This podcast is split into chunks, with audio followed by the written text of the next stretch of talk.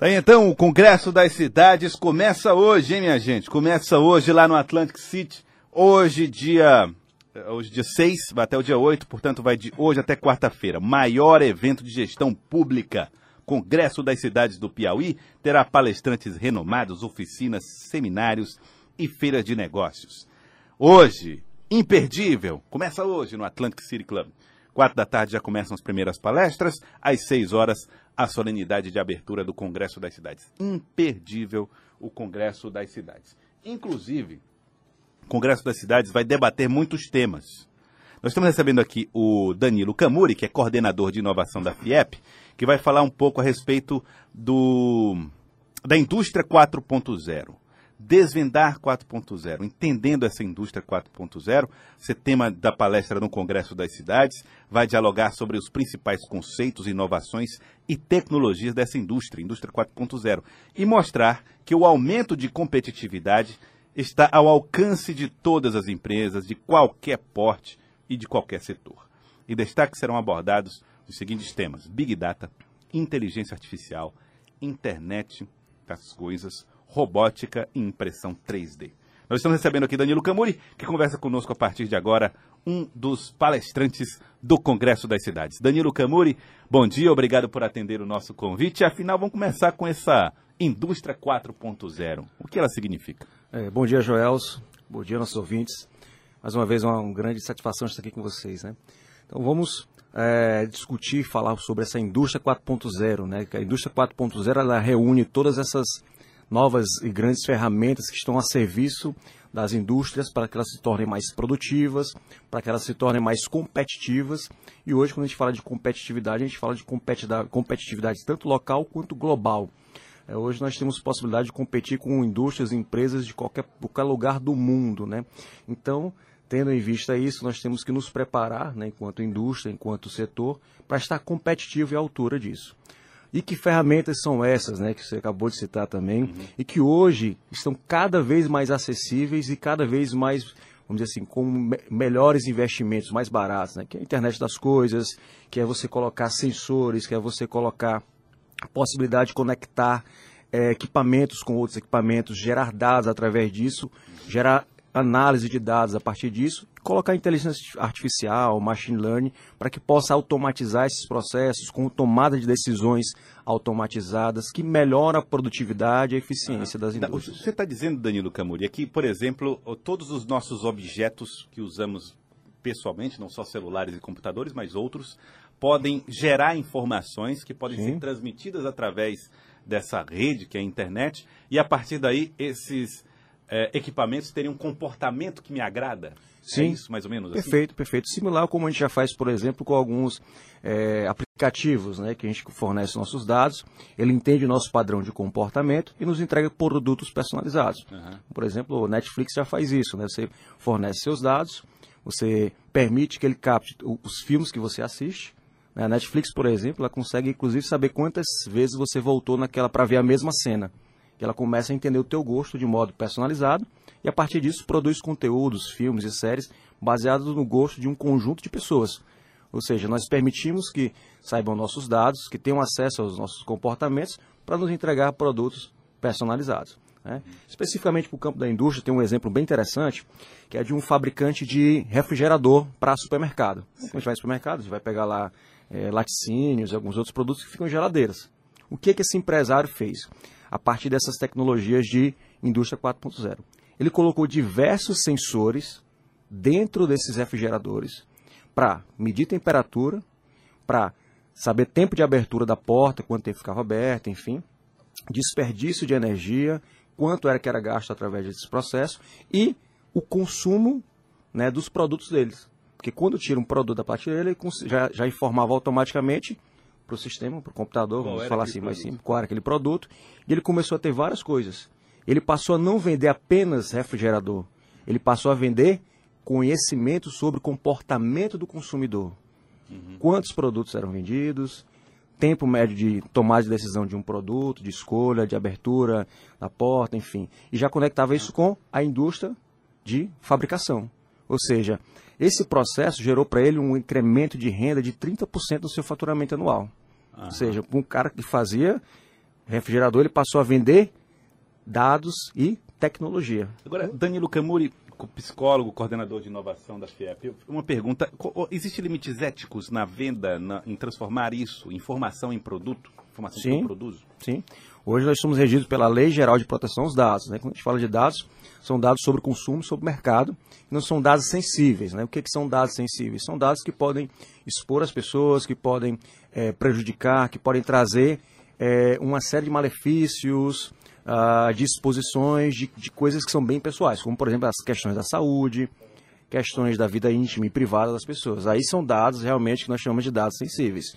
Dados sobre consumo é, e, e, sobre alguns tipos de consumo, isso já tem uma regulação, uh, inclusive que está entrando em vigor agora, está sendo feita uma série de, de workshops sobre isso no Brasil todo para que as empresas de tecnologia, as empresas que têm algum nível de processamento de dados, uh, elas têm que atender uma série de protocolos para não vazamento de dados e se tiver algum vazamento de dados, como controlar isso. Já está sendo previsto em lei isso com multas e penalidades desse processo. O que fica claro aí é que está havendo, além da concorrência, que já é comum do mundo dos negócios, está é, tá havendo uma concorrência agora altamente sofisticada. Perfeito, perfeito. A concorrência hoje ela é sofisticada.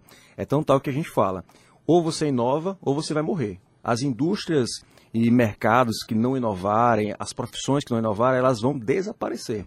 Tudo aquilo que pode ser automatizado, seja em termos de processos manuais, eh, vamos ter mais popular, braçal, é, ou mesmo de tomada de decisão. Como assim? Se eu entendo que uma tomada de decisão ela segue um certo padrão, ó, toda vez que você tipo uma indústria de manga. Ó, toda vez que você vê uma manga com essas características, elas não servem para ir para o supermercado. Você pode jogá-la fora. Antigamente tinham vários trabalhadores que faziam isso, seleção, manualmente, né? seleção. Olhava ali e tal. É. Hoje eu posso colocar através de câmeras e sensores né, e de robótica para que automaticamente um conjunto de sistema com inteligência artificial e braços mecânicos consigam selecionar sozinhos. Ou seja, esses processos de tomada de decisões que são muito previsíveis, que podem ser padronizados, então eles vão ocupar uma série de espaços que antes estavam outros trabalhadores, e isso gera mais competitividade para a indústria.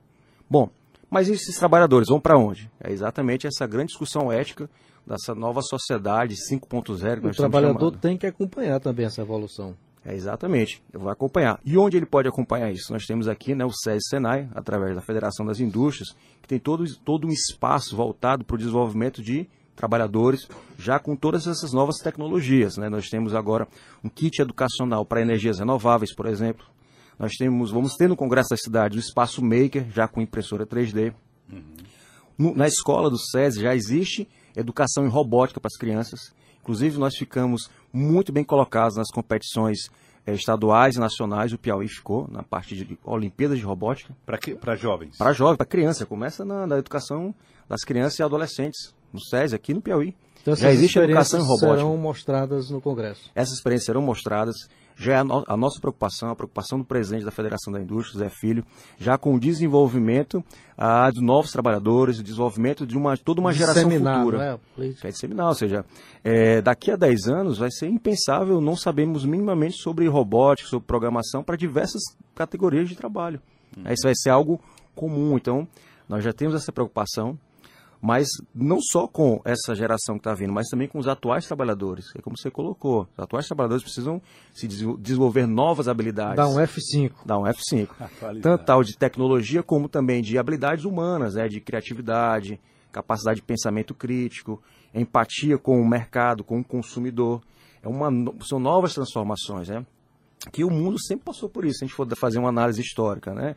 Ali na indústria 1.0, que vieram as máquinas a vapor, né? você já tirou uma série de trabalhos e incrementou outros. Né? Quando veio a energia elétrica, a entrada de computadores, enfim, agora todos esses... Lá na Revolução Agrícola já começou esse processo, Sim. né? Sim, você vai tendo transformação. que era braçal, foi passando para tração animal Sim. e tal, e até chegar no dia de hoje. No dia de hoje, onde você tem milhares de hectares cultivados por uma pessoa no caso da agricultura de soja Sim. aqui no estado do Piauí, mecanizada, extremamente bem informada em relação a clima, decisões que são tomadas remotamente. Enfim, o, o nível de automação nas, na, na, agricultura No agronegócio é um negócio impressionante. O que não dispensa a condição humana, né? O Não. cérebro humano não, dis- não é dispensável nunca nisso. Perfeito, mas esse, esse seu ponto nos faz pensar que o ser humano é que está no centro de toda essa discussão. Sempre esteve e sempre terá. Não é?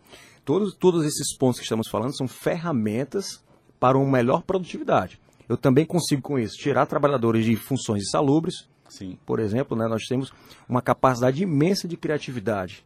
E a gente, a gente tem que explorar isso, né? não fazer apenas trabalhos insalubres que nos colocam em condições de risco. né? Você vai pegar alguns trabalhos que tem que fazer, é, trabalhar com, com equipamentos que são de alta temperatura ou que são de risco elevado para a saúde. Se eu coloco robôs para fazer isso, eu dou melhor condição de vida para esse trabalhador. né? Mas ao mesmo tempo eu tenho que pensar ele chegando em novos espaços. Até então temos que pensar que a sociedade precisa evoluir.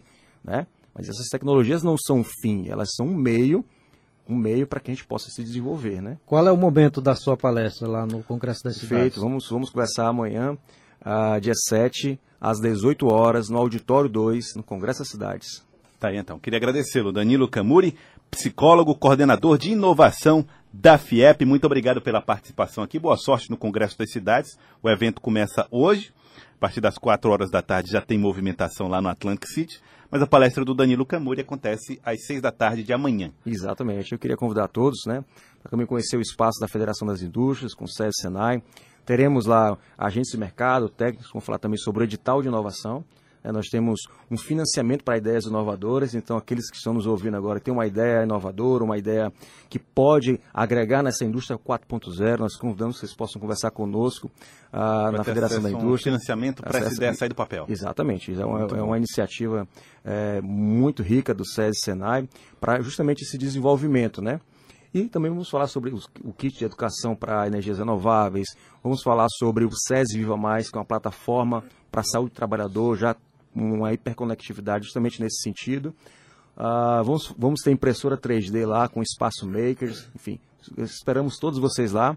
Será um prazer conversar com todos. Tá, então, Danilo Camuri, muito obrigado pela participação conosco aqui no Acorda Piauí. Agora são 7 horas e 55 minutos. Acorda Piauí.